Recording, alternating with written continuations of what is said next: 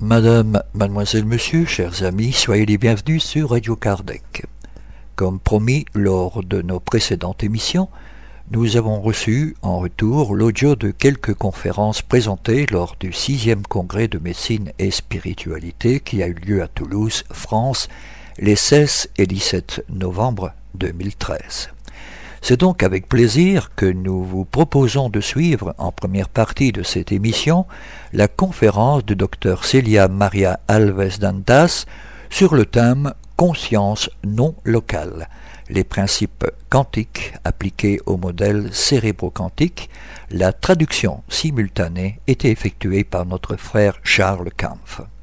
Le docteur Celia Maria Alves Dantas a fait un doctorat en physique à l'Université fédérale de Goya au Brésil. Elle fait des recherches sur les champs quantiques et solides, hélium liquide, solide et la physique de la matière condensée. Elle travaille également dans le domaine de l'optique quantique en, étudiant l'évolution des états quantiques du champ électromagnétique soumis à des interactions avec des milieux non linéaires capables de produire des effets quantiques souhaitables du point de vue des applications technologiques, telles que la réduction du bruit quantique, statistiques sous-poissonnières et effets de l'interférence dans les, espaces de phase. La seconde partie de cette conférence vous sera proposée lors de notre prochaine émission. Pour rappel, le coffret DVD du 6e congrès de médecine et spiritualité est d'ores et déjà mis en vente sur le site http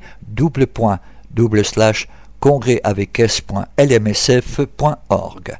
Cette 178e émission se terminera par les séquences habituelles, à savoir l'agenda des activités spirites francophones que vous avez bien voulu nous communiquer, ainsi que les avis et annonces de nos divers partenaires. Pour rappel, il vous est possible de participer par des commentaires sur nos émissions ou pour nous proposer des sujets, vous pouvez nous laisser un message sur notre boîte vocale en formant depuis la Belgique le 04 227 60 76 ou le 032 4 227 60 76 au départ de la France et le 0 352 4 227 60 76 au départ du Grand-Duché de Luxembourg, mais aussi par mail direct envers la rédaction à l'adresse courriel radiocardec.hotmail.be ou pour vos questions via l'adresse de contact sur notre site internet radiocardec.gmail.com. Nous vous souhaitons à toutes et à tous une très bonne écoute et à bientôt. Notre titre, c'est un thème de recherche que Marlène Nobret nous a demandé au sujet de la conscience non locale. Dans ce sens, nous avons réparti ce travail en deux présentations. Cette première maintenant, je vais parler des principes quantiques appliqués au modèle du cerveau quantique. Quelques questions intrinsèques de la mécanique quantique qui diffèrent de la mécanique classique du monde macroscopique où nous vivons. Les caractéristiques principales qui caractérisent la mécanique quantique, qui sont utilisées dans le cerveau quantique, dont le docteur Mario Beauregard vous a déjà parlé ce matin. Et il y aura une deuxième partie de ma présentation cet après-midi, parce que dans notre modèle du cerveau quantique, nous utilisons comme modèle initial le modèle de conscience proposé par Hameroff et Penrose, et dans ce sens, nous proposons une généralisation de ce modèle en appliquant le paradigme spirit, qui est la spiritualité euh, selon le spiritisme, donc qui résout quelques questions qui, qui sont restées ouvertes dans la vérification de la théorie. Donc, le modèle du cerveau quantique, c'est un effort interdisciplinaire de l'information quantique, parce que le cerveau quantique on considère qu'il fonctionne comme un ordinateur, mais un ordinateur quantique qui est différent de l'ordinateur classique. Pour bien comprendre, on va parler un peu de ça. Il faut qu'on comprenne exactement ces principes quantiques pour comprendre la différence entre un, ordinateur quantique et classique notre cerveau, en principe, fait des, travaille comme un ordinateur, mais un ordinateur de type quantique. On va parler de quelques principes. Les principes quantiques appliqués à ce modèle, où ils rentrent dans la théorie de Roger Penrose et Stuart Hameroff, qui propose un modèle du cerveau. Et comme je l'ai dit dans la deuxième partie, nous allons vous proposez le paradigme spirit appliqué à ce modèle. C'est donc une introduction à la mécanique quantique, cette première partie, ces principes appliqués qui sont nécessaires pour comprendre la deuxième partie. La mécanique quantique est apparue en 1900 avec le travail pionnier de Max Planck. Il y avait un problème non résolu en physique. Les personnes pensaient que c'était un des derniers problèmes euh, qui restait à résoudre pour résoudre toute la physique à l'époque. La thermodynamique était déjà bien avancée, l'électromagnétisme aussi, mais il y avait quelques nuages dans le ciel, des nuages noirs, et qui devaient être résolus et qui pourraient donc résoudre toute la physique comme on pensait à l'époque. Et ce problème, c'était l'émission du rayonnement et tout corps connu, émet un rayonnement. Et il considérait à l'époque que la radiation, de par la théorie euh, thermodynamique, qu'elle était continue. Comme par exemple, vous voyez là, c'est une, une pente, et que toutes les, tous les changements d'énergie étaient possibles. Et Planck, il pensait que le rayonnement, c'était plutôt sous forme de boîte, il, disait qu'au contraire, c'est pas continu, mais il y avait que quelques valeurs discrètes, donc comme une échelle avec quelques marches. Et il, se justifiait, comme le rayonnement était dans une caisse, il y avait des modes normaux de vibration, une onde stationnaire, comme nous avons les modes normaux de vibration. Il a postulé aussi que cette énergie dépendrait de cette fréquence quantifiée et que ainsi l'énergie était quantifiée également. Et comme ça, il a réussi à résoudre le problème, à l'époque connu, euh, comme la catastrophe de l'ultraviolet. C'était des résultats théoriques qui étaient tout à fait en désaccord avec les résultats expérimentaux et dans les régions de la haute fréquence de l'ultraviolet. C'était donc la, connu comme la catastrophe de l'ultraviolet. C'est alors qu'en 1905, quelques années plus tard, Einstein a proposé un travail où, le rayonnement n'a pas nécessairement besoin d'être dans une boîte pour être quantifié. le rayonnement est quantifié. Il est formé de paquets qu'il appelait les photons. En vérité, il a dit que la lumière, le rayonnement, se comporte comme si c'était des paquets discrets également de particules. Et ça avait ébranlé un peu Max Planck, Max Planck qui pensait que le rayonnement c'était comme si c'était dans une boîte. Mais la lumière qui vient du soleil, d'une lampe, elle n'a pas besoin de, boîte, elle est, comme ça. Et comment est-ce que ça ce serait possible? La lumière a toujours été traitée et considérée comme une onde. Nous avons les effets ondulatoires, les interférences, la diffraction. Et du coup, il a proposé que la lumière pouvait également euh, se, considérer comme un paquet de photons discrets. Et il y avait quelques expériences pour lesquelles, si on ne traite pas la lumière comme des paquets discrets, on n'arrive pas à, expliquer les résultats expérimentaux. Il y a donc des expériences où la lumière se manifeste comme une onde, donc cette expérience elle se comporte comme une onde et d'autres expériences où elle se comporte comme une particule, d'où la nature duale de l'onde. C'est ni, une onde ni une particule, ou les deux en même temps. Et moi j'utilise le monde, c'est une ondicule, onde ou particule. Et ce qui détermine si elle se manifeste d'une manière ou de l'autre, c'est l'expérience. Mais la dualité onde-particule n'est pas restée limitée au rayonnement électromagnétique, la lumière, de, de façon générale. Parce que le français Louis de Breuil, en 1924, a proposé ce qui suit. Si la lumière qui s'est toujours manifestée comme une onde peut aussi se manifester comme une particule, pourquoi est-ce que les particules ne peuvent pas se comporter comme une onde? Et donc il a fait le postulat de la théorie de onde-particule. C'est la base de la mécanique quantique, c'est-à-dire que la matière en général se comporte comme une onde, qu'elle a une longueur d'onde proportionnelle à sa vitesse. Donc la longueur d'onde d'une onde de matière est très petit. Donc, comme il nous l'a postulé, le H, c'est la constante de Planck, une valeur très très petite de 10 puissance moins 34. Pour avoir des longueurs d'onde qui soient à peu près égales à la taille des fentes qu'on peut réaliser, il existe donc des limitations physiques hein, quand on fait une fente. Il y a donc les nanotechnologies aujourd'hui qu'on peut faire où on peut faire des fentes de 10 puissance moins 9 mètres. La distance entre les électrons et les, atomes.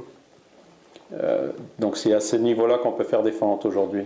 Avec ces petites longueurs d'onde, cette nature ondulatoire ne sera vérifiée que pour les particules du monde microscopique, les électrons, protons, les molécules, parce qu'elles ont une masse extrêmement faible que vous voyez au dénominateur, la masse m. Donc un électron, c'est 10 puissance moins 31 kg. Donc on arrive à des, longueurs d'onde d'une fente physique et donc on peut observer la nature ondulatoire des électrons euh, par des expériences. Si, on prend par exemple ma longueur d'onde, je ne veux pas vous parler de mon poids, je ne vous dirai pas de secret là-dessus. Je peux passer à travers des fentes à 10 puissance moins 9 en, faisant des roulades. Et il n'y a pas d'expérience possible qui peut me faire manifester comme une onde. Mais dans le monde microscopique, on peut observer la diffraction des électrons, les, applications du microscope électronique, par exemple, qui sont utilisées dans les laboratoires et qui ont une résolution, résolution bien plus grande que les microscopes euh, qui travaillent avec la lumière ou les photons. La mécanique quantique est donc une théorie pour décrire les ondes de matière. Ce travail initial de De euh, il a fait un postulat complet.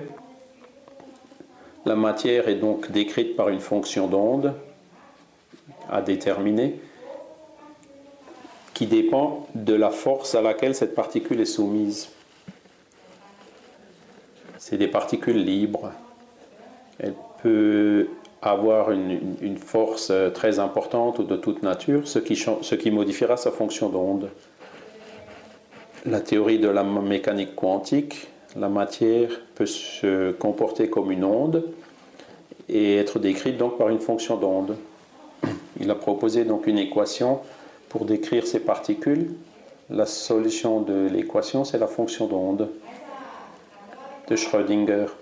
Et la dualité onde-particule donne une caractéristique fondamentale de la mécanique quantique qui sont les incertitudes. Si les ondicules ont une nature duale, donc la nature de, sa nature de particule est associée à sa position, leur position dans l'espace. Je peux être 50 cm à droite ou à gauche mais les ondes n'ont pas une position définie dans l'espace, elles sont délocalisées. Quand on jette une pierre dans un lac, l'onde se, se, propage, mais elle n'a pas une localisation précise dans l'espace. Alors, selon l'expérience, je me manifeste soit comme une onde, soit comme une particule. Et dans, la même expérience, je ne peux pas être euh, observer euh, à la fois comme une onde et comme une particule. C'est une caractéristique de la mécanique quantique.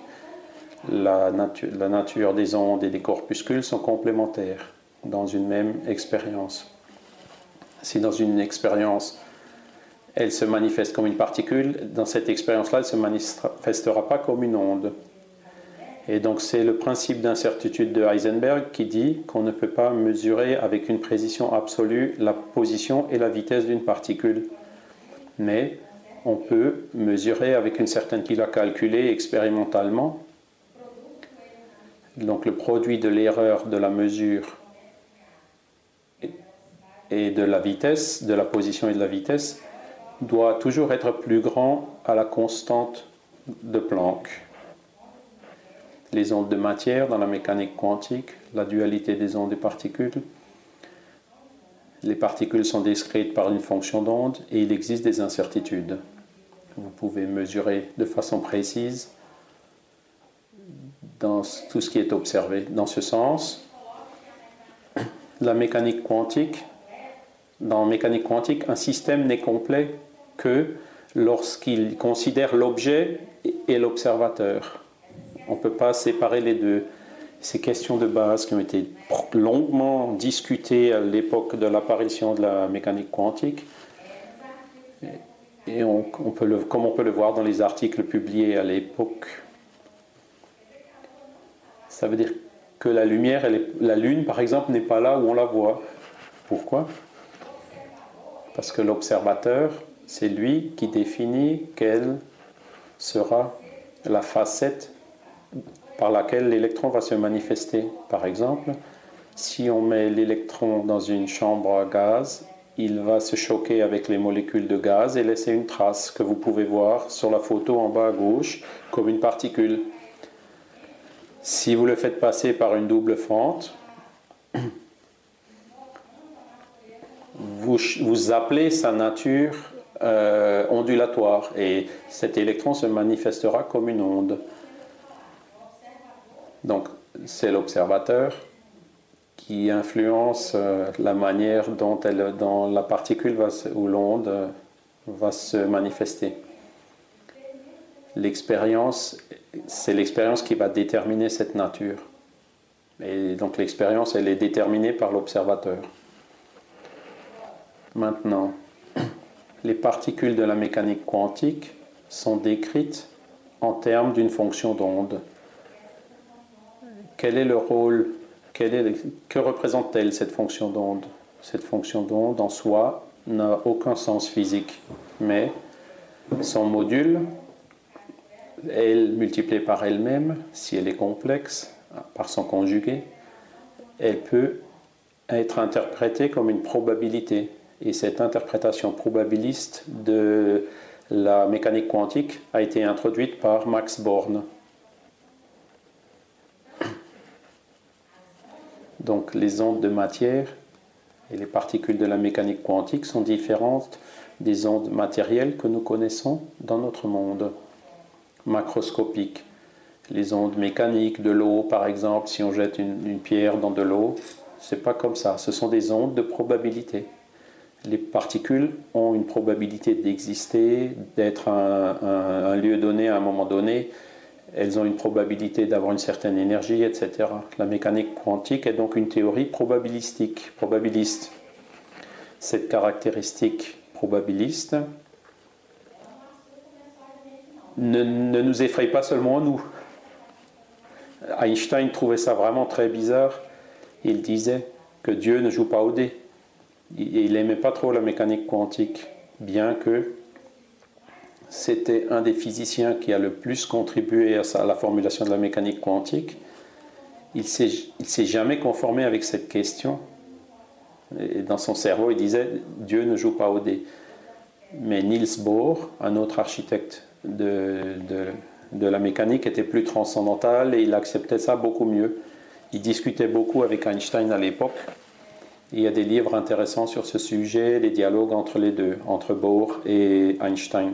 En fin de compte, Einstein disait, en une soirée de discussion, de discussion où, tout le monde restait sur, sa position, c'était une nuit perdue.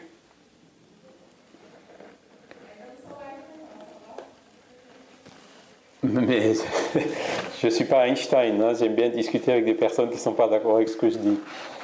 Donc, la question des électrons, par exemple, qui se manifestent comme ondes. L'électron, une particule qui a une masse, une charge, si on le lance dans une double fente, il va montrer des interférences. Une expérience les plus sophistiquée de la physique, c'est celle où on est, on est sûr que le canon par où l'électron il est lancé, donc on peut émettre un électron seulement, et quand cet électron traverse ces deux fentes, on va voir ces interférences, même si on jette qu'un seul électron à travers les fentes. Ce genre d'expérience a été réalisé au Japon. on peut donc imaginer une particule seule qui passe à deux endroits, deux fentes en même temps, et donc qui produit des interférences. Et c'est quelque chose de bizarre tout comme toute la mécanique quantique est bizarre. Et à l'époque de l'apparition de la mécanique quantique au début du siècle passé, aucune expérience, aucune de ces expériences qui nous fascinent ont été réalisées, elles ne pouvaient pas être réalisées à l'époque, parce qu'il n'y avait pas encore la technologie qui permettait de ce qu'on peut faire aujourd'hui. La plupart des expériences ont commencé à être faites à partir de 1960, après l'invention du laser, qui est un type de lumière approprié pour faire des expériences dans la mécanique quantique. Ils devaient donc penser à ces questions de façon théorique, mentale, et ils, avaient déjà tout préparé. Imaginer des expériences, des expériences par imagination. Et s'il pouvait y avoir des gens qui arrivaient à réaliser ces expériences, ils auraient pu donc vérifier si la mécanique quantique était vraie ou fausse. Mais ils n'ont pas pu eux-mêmes les voir de leur vivant. Einstein, Bohr, euh, Schrödinger, etc. Ils ne les ont pas réalisés, mais ils les avaient déjà proposés à l'époque. Donc, l'électron se manifeste alternativement d'une force ou d'une autre c'est un dispositif expérimental, l'observateur, qui détermine la facette. Dès qu'on va et qu'on interagit avec l'électron, il est ni onde ni particule, il est les deux. Je parle de l'électron ici, qui représente toute la communauté, toute la communauté des particules qu'on peut observer au microscope. Donc, en mécanique quantique, les objets sont des ondes de probabilité cette interprétation a été donnée par Max Bohr et Schrödinger n'a jamais trop aimé cette interprétation. Il a fait son équation de Schrödinger, qui est fondamentale, qu'on utilise encore aujourd'hui. Mais il a arrêté d'étudier la mécanique quantique et s'est transformé en biologiste. La grande question est la suivante. Qu'est-ce qui se passe dans ce passage? L'électron est une onde de probabilité? Il n'est pas. Il peut être. Il y a une probabilité d'existence. Et ce qui se passe, cette onde de probabilité peut donner un événement, peut devenir euh, quelque chose qu'on peut mesurer. Et qu'est-ce qui se passe donc entre deux mesures? Qu'est-ce qui fait qu'une probabilité se transforme en, en réalité manifeste dans l'espace-temps? On peut attribuer une réalité manifeste à l'électron selon la mécanique quantique et l'interprétation de Copenhague. Il y a plusieurs interprétations à l'apparition de la mécanique quantique, mais l'interprétation de Copenhague en hommage à Niels Bohr, qui était danois, ce sont les expériences qui, ont, les ont qui les ont confirmés, donc l'interprétation de Comte.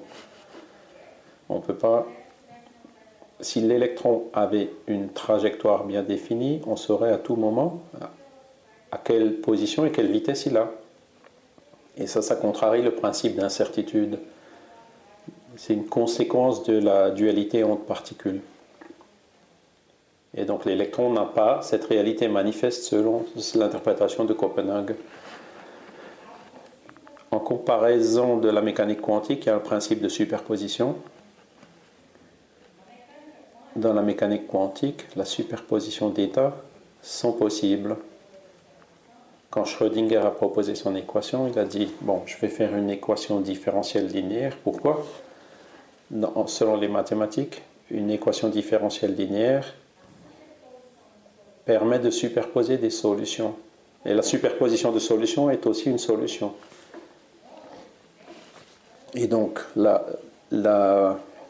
l'équation qui propose l'onde et la particule doit permettre ces superpositions hein, pour pouvoir euh, modéliser tous les aspects. Qu'est-ce qui se passe dans la théorie de la mécanique quantique?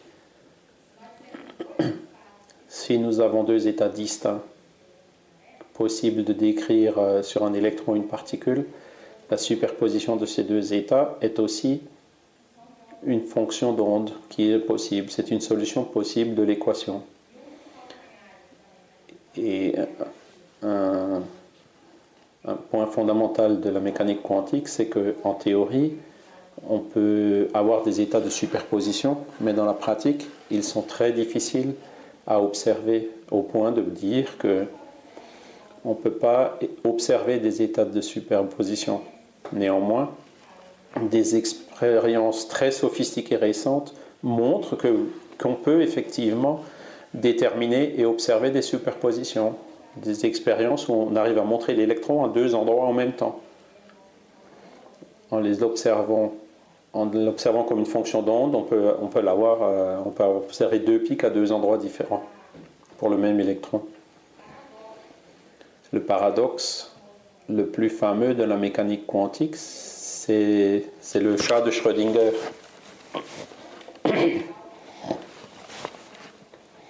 Donc c'est euh, avant qu'il ait parti de la mécanique quantique pour aller vers la biologie. Donc l'état de superposition sont possibles dans la mécanique quantique. Et donc vous voyez l'absurde auquel on peut arriver. Il a proposé donc le paradoxe du chat.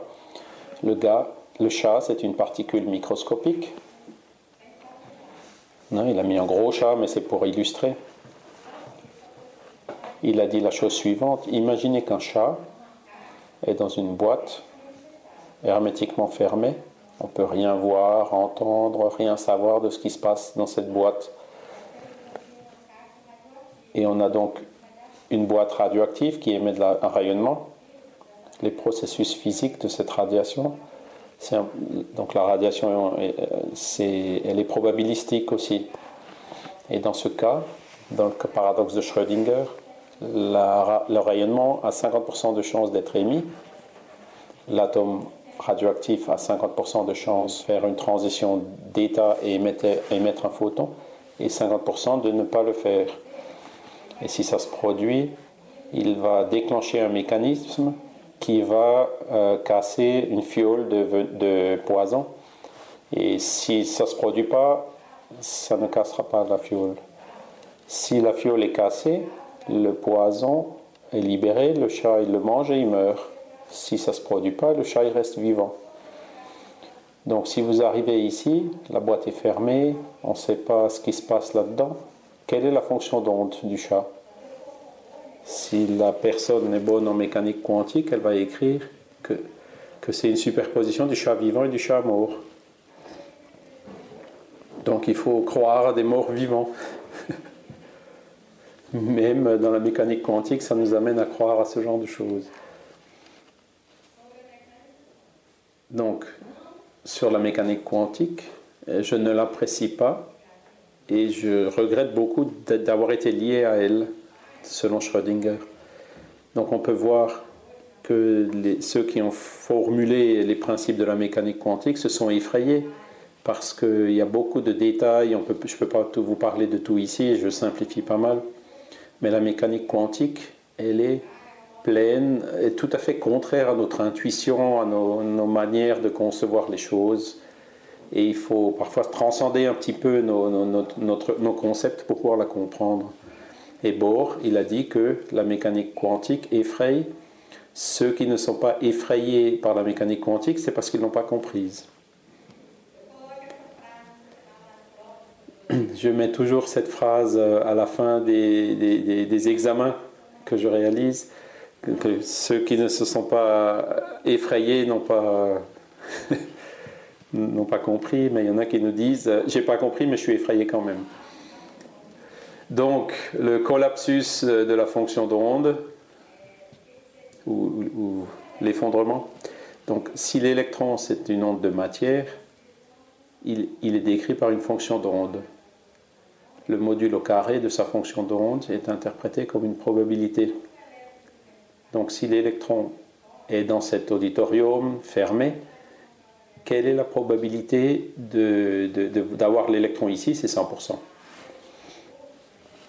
Donc si vous prenez la surface sous cette courbe qui représente l'électron dans cette boîte, vous aurez une probabilité de 100%. Mais quelle est la probabilité que, l'électron soit bien au milieu? Ben, On voit que la probabilité est plus grande. Si on est bien au milieu, là, on voit qu'on est au sommet de la courbe. Mais il existe une probabilité non nulle qui soit près de la porte ou aux extrêmes. Et tant que je ne mesure pas, l'électron il est quelque part dans cette salle, il, il est décrit comme une fonction d'onde. Mais si je l'acte de faire une mesure, je vais casser cette superposition et il va se manifester comme une particule à un point donné. C'est ce qu'on appelle le collapsus de la fonction d'onde collapsus, collapse. Plusieurs états vont donc disparaître pour laisser la place à un seul. Et toutes les probabilités peuvent se produire. Si vous répétez cette mesure des milliers de fois, vous allez trouver cet électron à plusieurs endroits. Chaque mesure va vous donner la position de façon à ce que vous aurez cette euh, courbe de probabilité, cette fonction d'onde. C'est ce qu'on appelle le collapse de la fonction d'onde. Une autre propriété très importante dans la mécanique quantique, qui s'appelle la non-localité. C'était une bagarre très grande entre Einstein et Bohr au niveau scientifique dans des articles. Donc en disant que la mécanique quantique était incomplète, et Bohr y, répondait. Einstein a proposé une expérience, parce que, qui n'était pas réalisable à l'époque. Il n'y avait pas la technologie. Cette expérience qui a vérifié cette proposition d'Einstein n'a été réalisée qu'en 1983, ici en France, par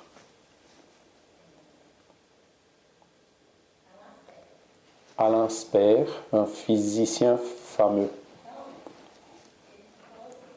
qui a dit, imaginons qu'on a un atome qui émet deux électrons. Un a été à gauche, l'autre a été à droite. Cet atome, il ne bouge pas, il ne va dans aucune direction. Imaginez donc s'il il met un électron qui tourne euh, spin dans le sens horaire, un autre dans le sens anti-horaire en physique, la paire d'électrons euh, reste aussi arrêté. Il y, en, a un qui va dans le sens horaire, l'autre dans le sens horaire, donc ça fait 1 moins 1, ça fait 0. Et comme l'atome initial était à 0, les deux doivent être aussi nuls. Mais individuellement, euh, il y en a un qui aura un sens et l'autre, il aura l'autre sens. Et il faut que ce soit toujours comme ça. Si les deux tournent dans le sens horaire ou dans le sens anti-horaire, ça a violé un principe important de conservation de la mécanique quantique.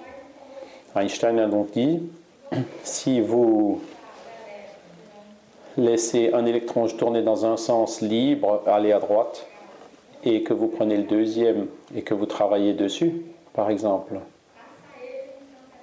le faire traverser un champ électromagnétique où on peut changer sa rotation. On fait une interaction, on le fait tourner dans l'autre sens. S'il tourne dans le sens horaire, on le fait tourner dans le sens anti-horaire. Comme l'autre électron, il ne sait rien de tout ça, les deux, à un moment donné, vont tourner dans le même sens et ça fera euh, tomber la mécanique quantique. C'était l'expérience proposée par Einstein. Et quand cette expérience donc a été réalisée et répétée plusieurs fois, en utilisant des grandes distances, plusieurs kilomètres, quand on met un des atomes dans le sens anti-horaire, on, lui applique un champ inverse pour inverser son sens de rotation. L'autre, on s'est rendu compte qu'il le sait. L'autre dit, euh, s'il y en a un qui a changé, l'autre il va changer aussi automatiquement, bien qu'il se trouve à un autre endroit. Parce que même si le deuxième électron, c'est comme s'il y avait une communication d'un certain sens, une communication entre les électrons, mais cette information, compte tenu de la distance, prendrait un certain temps. Et donc la plus grande vitesse qu'on connaît c'est la dans la matière, c'est la vitesse de la lumière. Et donc ils ont pris des grands espaces où ils peuvent mesurer ces temps infimes. Et ils se sont rendus compte qu'en fait, que cette information se transmet en un temps qui est nul. Tout ce qui se produit sur l'un se produit aussi sur l'autre. Ils ont aussi mis un équipement qui a réussi à faire changer à une grande fréquence. Euh, ils l'ont fait danser en plus, moins, plus, moins. En observant l'autre, ils se sont rendus compte qu'il se transformait aussi en plus, moins, plus, moins. Ou en moins, plus, moins, plus. Donc il y a une communication de façon non locale entre ces deux, ces deux électrons. Donc si, l'information devait avoir la vitesse de la lumière, on pourrait mesurer le temps, et en fait, ce temps, on se rend compte qu'il est nul, donc c'est ce qu'on appelle la non-localité. La communication non locale, c'est ça. Einstein disait que c'était fantasmagorique, cette communication à distance, et en fait, euh, donc elle a été euh, prouvée. Une autre caractéristique de la mécanique quantique, qui est une complication de la mécanique quantique, c'est la décohérence quantique c'est comme un espèce de bruit qui finit par détruire les superpositions. La mécanique quantique, on peut faire des expériences en laboratoire, on peut provoquer des états de superposition. Il y a une façon théorique et expérimentale où on peut mettre un électron en superposition de deux états quantiques. Mais très vite, cette superposition est détruite parce qu'on n'arrive pas à isoler les particules de leur milieu. Si vous avez un électron, vous le mettez dans une cavité qui est formée de matière, et donc l'électron va interagir avec cette matière. Il y a des transitions, des émettent des rayonnements, et donc cette superposition, elle est détruite. Ce qui détruit cette superposition, c'est donc la décohérence quantique. C'est le principal problème pour la construction des ordinateurs dits quantiques.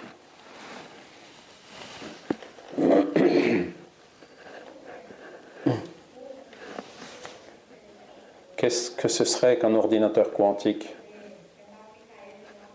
Pour essayer de l'appliquer donc tout à l'heure au modèle du cerveau, l'ordinateur quantique utilise tous les principes de la mécanique quantique. Dans un ordinateur classique, les informations sont représentées par des combinaisons de bits 0 et 1 tout ce qui est dans un ordinateur, il y a toujours des 0 et des 1 pour euh, les écrans, etc. Dans les ordinateurs, nous avons deux caractéristiques principales. L'ordinateur classique, hein, c'est la vitesse de traitement, le processeur et la mémoire, qui est la quantité d'informations qu'il peut stocker. Dans un magasin, c'est ce qu'on vous donne, hein, la mémoire et puis la fréquence. on va l'acheter chez Carrefour. C'est donc sa vitesse, hein, le processeur et la mémoire. Pour pouvoir euh, stocker toutes les photos que j'ai pu prendre à Paris. Donc le bit, c'est une unité d'information, comme la masse ou le kilo, c'est l'unité le bit, c'est la quantité d'information. En 1960, Moore, directeur de Intel, fondateur de Intel, a donné une loi empirique en disant que chaque année et demie ou 18 mois, le nombre de composants électroniques par puce était multiplié par 8. Donc si vous avez un ordinateur qui a plus d'un an et demi, il est déjà euh, par 8, par 2, pardon. Donc chaque année et demie, le nombre de composants est multiplié par 2. Et donc cette loi fonctionne encore aujourd'hui. Donc le nombre d'atomes représentant un bit, en 1950, il fallait 10 puissance 19, à 10 puissance 19 atomes. Ça fait donc énormément d'atomes. En 2000, on arrivait déjà au milliard. On n'avait besoin qu'un milliard d'atomes pour un bit.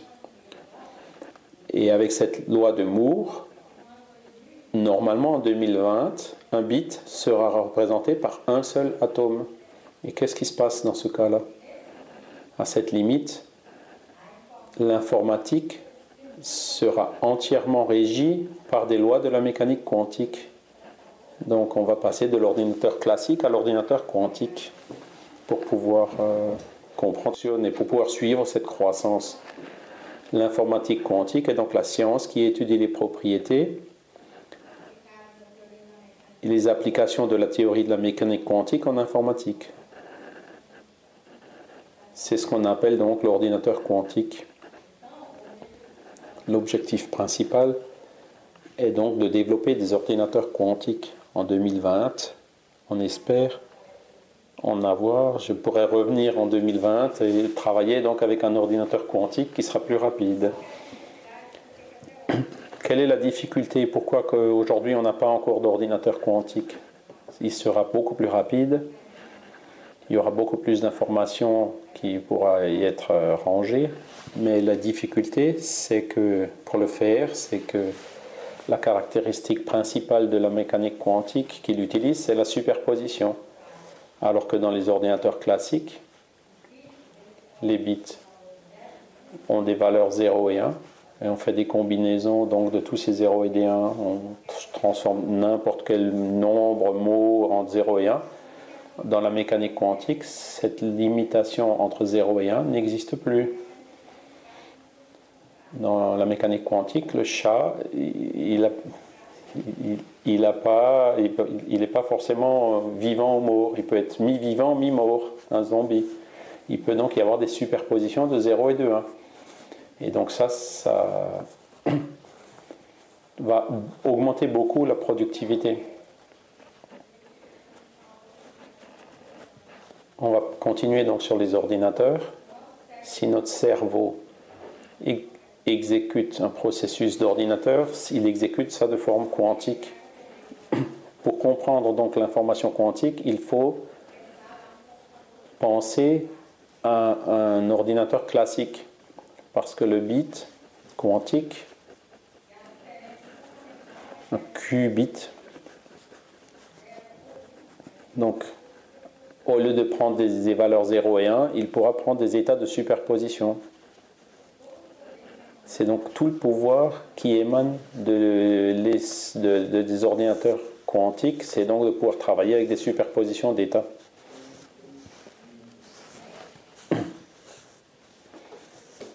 Donc il reste 10 minutes.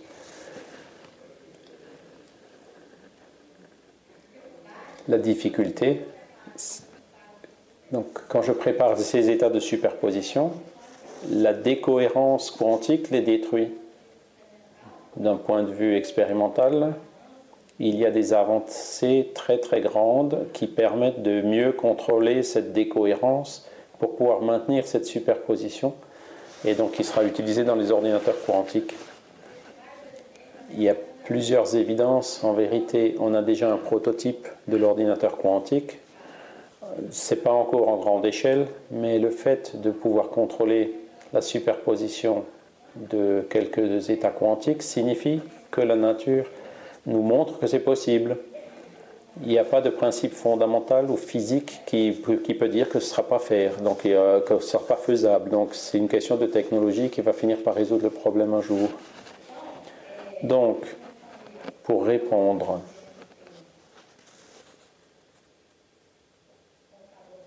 quand est-ce qu'on aura des ordinateurs quantiques hein? Il y en a qui disent que ce sera avant 2020. Mais il y en a qui sont sceptiques par rapport à ça.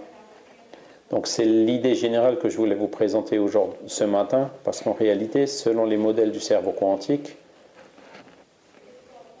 ils proposent que des activités dans le cerveau sont décrites comme si c'était euh, un ordinateur quantique, par exemple. C'est la théorie quantique de la conscience de Penrose et Hameroff.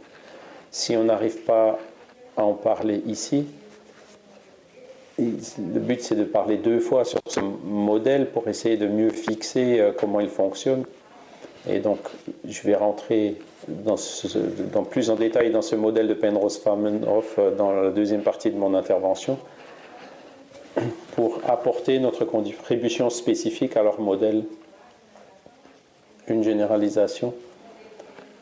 Et donc je vais vous dire quelques mots de leur modèle. L'idée est que notre cerveau est un ordinateur. Il y a donc deux types de théories qu'on peut souligner. Il y a les dualistes qui croient qu'il existe deux types distincts de substances, mentales et physiques et matérialiste qui pense que c'est tout La description la plus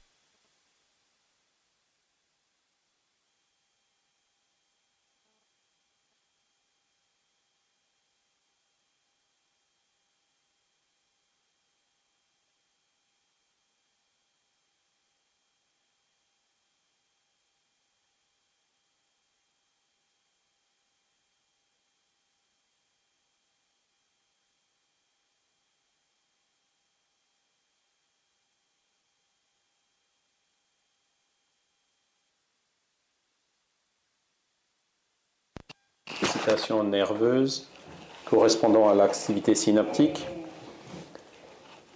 seraient les états d'information fondamentaux. C'est l'équivalent des bits 0 et 1. Je veux, je veux pas, etc. Les neurones, principalement dans leur axone et leur terminaison, entrent en contact avec les autres et leur transmettent des informations en général, ceux qui ne sont pas d'accord avec cette théorie matérialiste, ils n'excluent pas le fonctionnement du cerveau à travers les, réseaux de neurones, mais par contre, ils, contestent, ils considèrent que le, cerveau ne suffit pas à expliquer et situe ses effets quantiques. Hein, c'est uniquement l'effet et non pas la cause. Donc il y a plusieurs modèles dans la littérature, personnes qui proposent euh, le fonctionnement quantique du cerveau, et je vais parler plus spécifiquement de l'un d'eux, qui est Stuart Hameroff, qui est médecin, et d'un physicien, qui est Roger Penrose. Et ensemble, ils ont proposé ce modèle de cerveau quantique, et ils ont identifié certaines régions dans le cerveau où la conscience pourrait émerger. D'où la conscience pourrait émerger.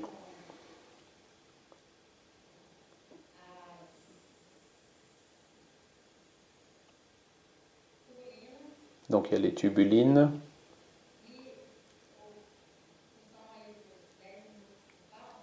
Alors, dans les dix minutes qui me restent, je, vais vous parler, je vais revenir là-dessus cet après-midi sur certains de ces aspects. Ce modèle complet, je vais apporter donc euh, ma contribution qui est le paradigme spirit appliqué à ce modèle. Pourquoi? Dans ce modèle de Roger Penrose, il ne met pas un esprit qui est attaché au cerveau. On va rappeler que certains fondements du spiritisme mettent que chaque partie de notre corps chaque atome, chaque a un équivalent, un atome spirituel, spirit spiritual. Hmm. Le père-esprit est lié à l'esprit, atome à atome ou molécule à molécule. Et donc c'est que par cette interaction que peut apparaître la conscience. Le modèle de Penrose et Amarov a certaines différences expérimentales parce que la base de tous leurs modèles c'est que notre cerveau, dans certaines conditions, peuvent produire ce qu'on ce qu'on appelle des condensés de Bose-Einstein. Et ils utilisent ça dans leur modèle proposé. Et, récemment, il a, été, il a été prouvé que ce type de condensation ne peut pas se produire dans le cerveau. Et donc, ça, ça, ça, il n'y aurait pas de vérification expérimentale à leur modèle. Notre proposition, c'est de voir qu'on peut continuer à l'utiliser, mais en y introduisant la notion d'esprit qui permet d'expliquer les résultats justement et de confirmer le modèle. Et donc je vais vous parler de ça plus en détail cet après-midi. En remerciant votre attention et, donc euh, pour laisser aussi le reste du temps pour répondre à vos questions. Chers amis, restez à l'écoute. Nous reprendrons la suite de cette émission juste après cette première pause musicale.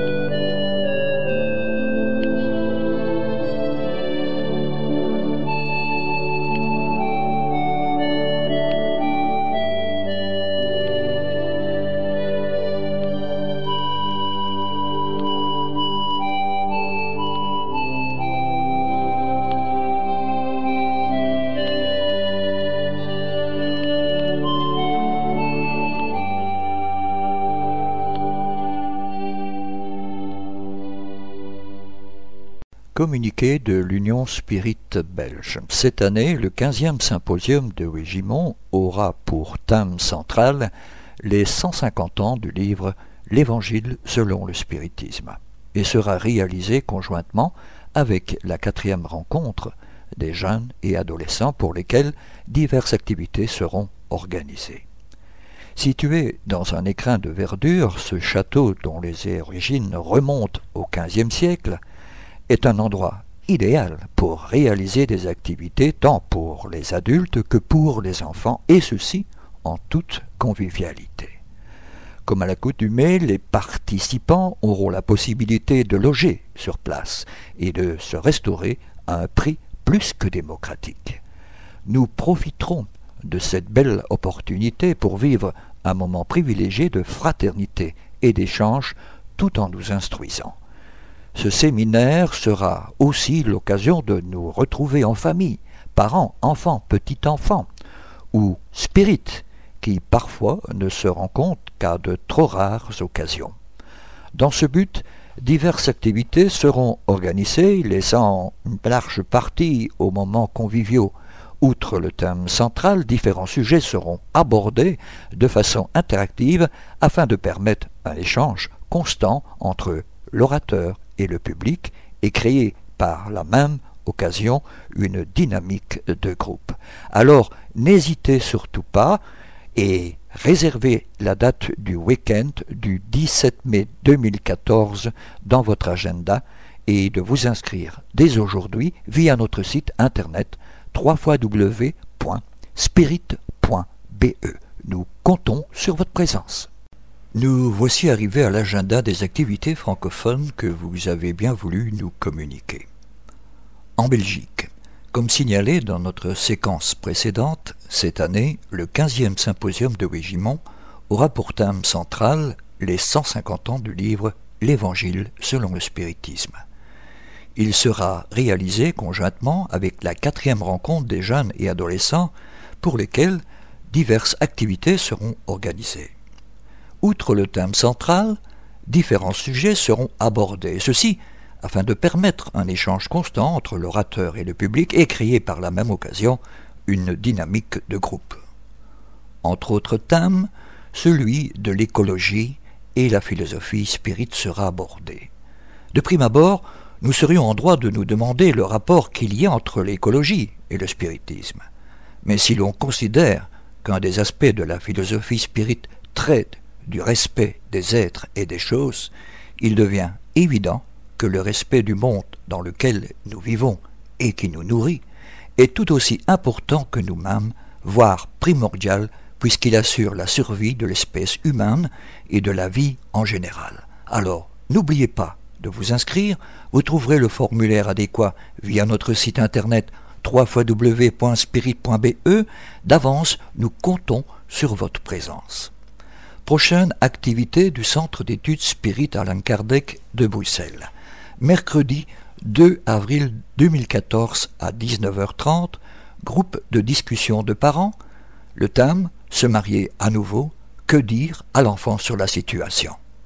Le samedi 5 avril 2014, dans le groupe de discussion des parents, une personne enceinte à l'adolescence et les parents célibataires à 15h45, groupe des jeunes, nous parlerons d'Alan Kardec, groupe des enfants, réincarnation et vie passée.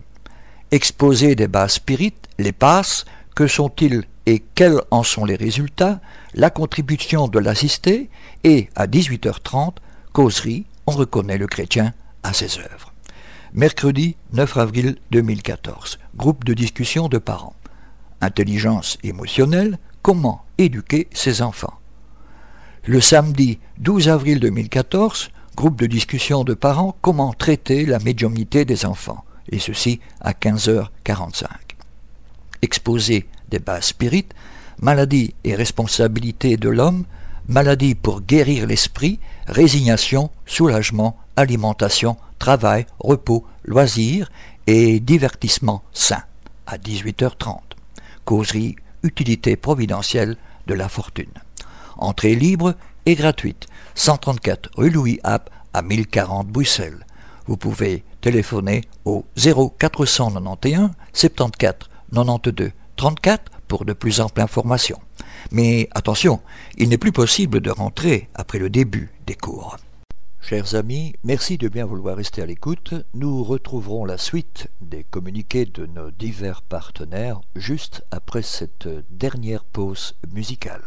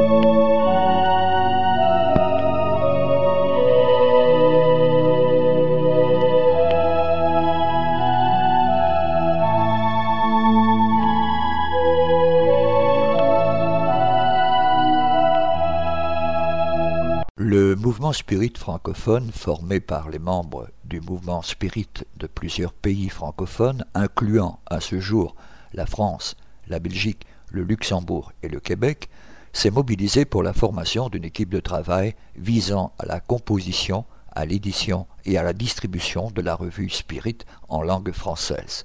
Le but de cette équipe est de diffuser plus largement la revue Spirit, de la rendre toujours plus attractive et intéressante, tant pour les spirites que pour les personnes s'intéressant au spiritisme, selon l'orientation donnée par les esprits à son fondateur Alan Kardec.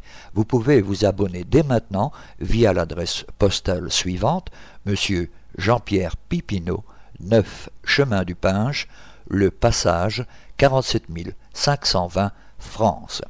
La revue Spirit, un an, quatre numéros, 20 euros. Abonnement pour l'étranger, 29 euros, par chèque à l'ordre du mouvement Spirit francophone. Ou pour la commander par courriel à l'adresse suivante, jpp.lmsf.org.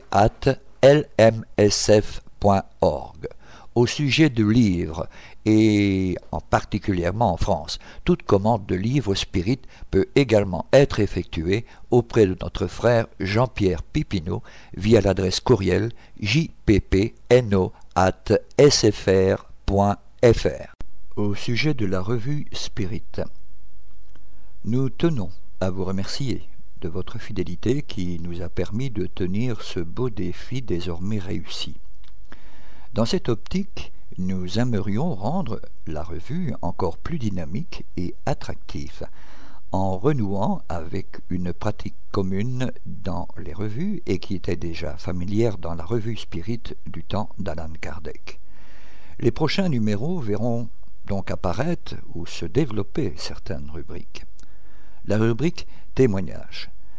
Vous avez vécu des phénomènes particuliers? Vous avez des témoins ou des preuves qui peuvent nous permettre de démontrer leur véracité?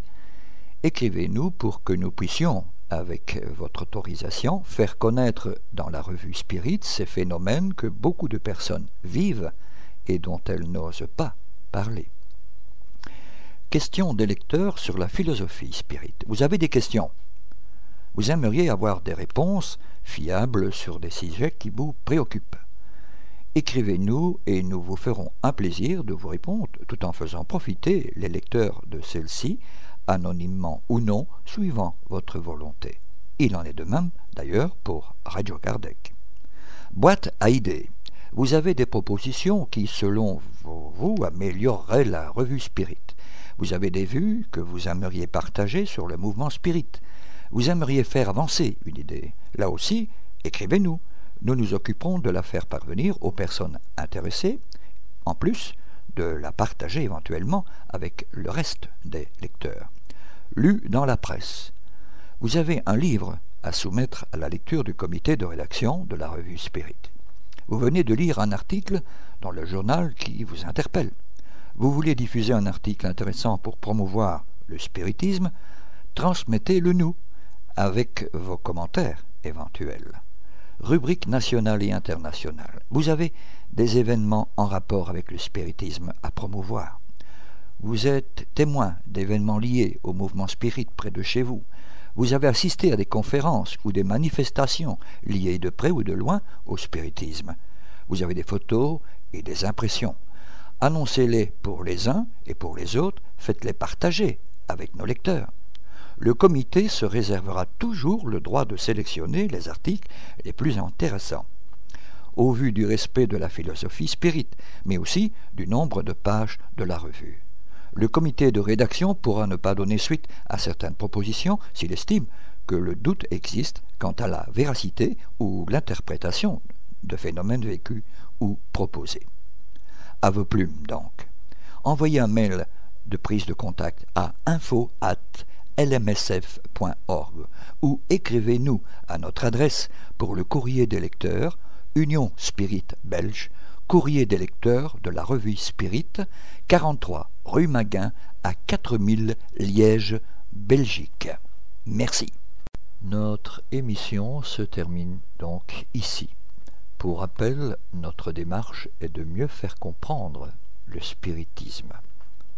L'étude des ouvrages d'Anan Kardec est fondamentale, voire indispensable pour une bonne compréhension de la philosophie spirit. Nous sommes donc à votre disposition pour répondre aux questions que vous vous posez ou que la lecture des ouvrages d'Anan Kardec vous suggère. Vous pouvez également poser vos questions par email de manière tout à fait anonyme si vous le souhaitez à l'adresse radio at spirit avec s.be. Nous y répondrons avec plaisir. Notre répondeur téléphonique, le 0032 4 227 60 76, est également à votre disposition si vous souhaitez laisser vos questions. Si par contre vous préférez nous écrire, nous répondrons à vos demandes lors de l'une de nos prochaines émissions vous pouvez envoyer votre courrier à l'attention du président de l'Union Spirit Belge, M. Jean-Paul Évrard, 43 rue Maguin à 4000 Liège, Belgique, ou votre demande d'information sur un thème précis directement auprès du coordinateur des émissions, M. Gérard Donny, hotmail.be. Merci de votre attention et à bientôt.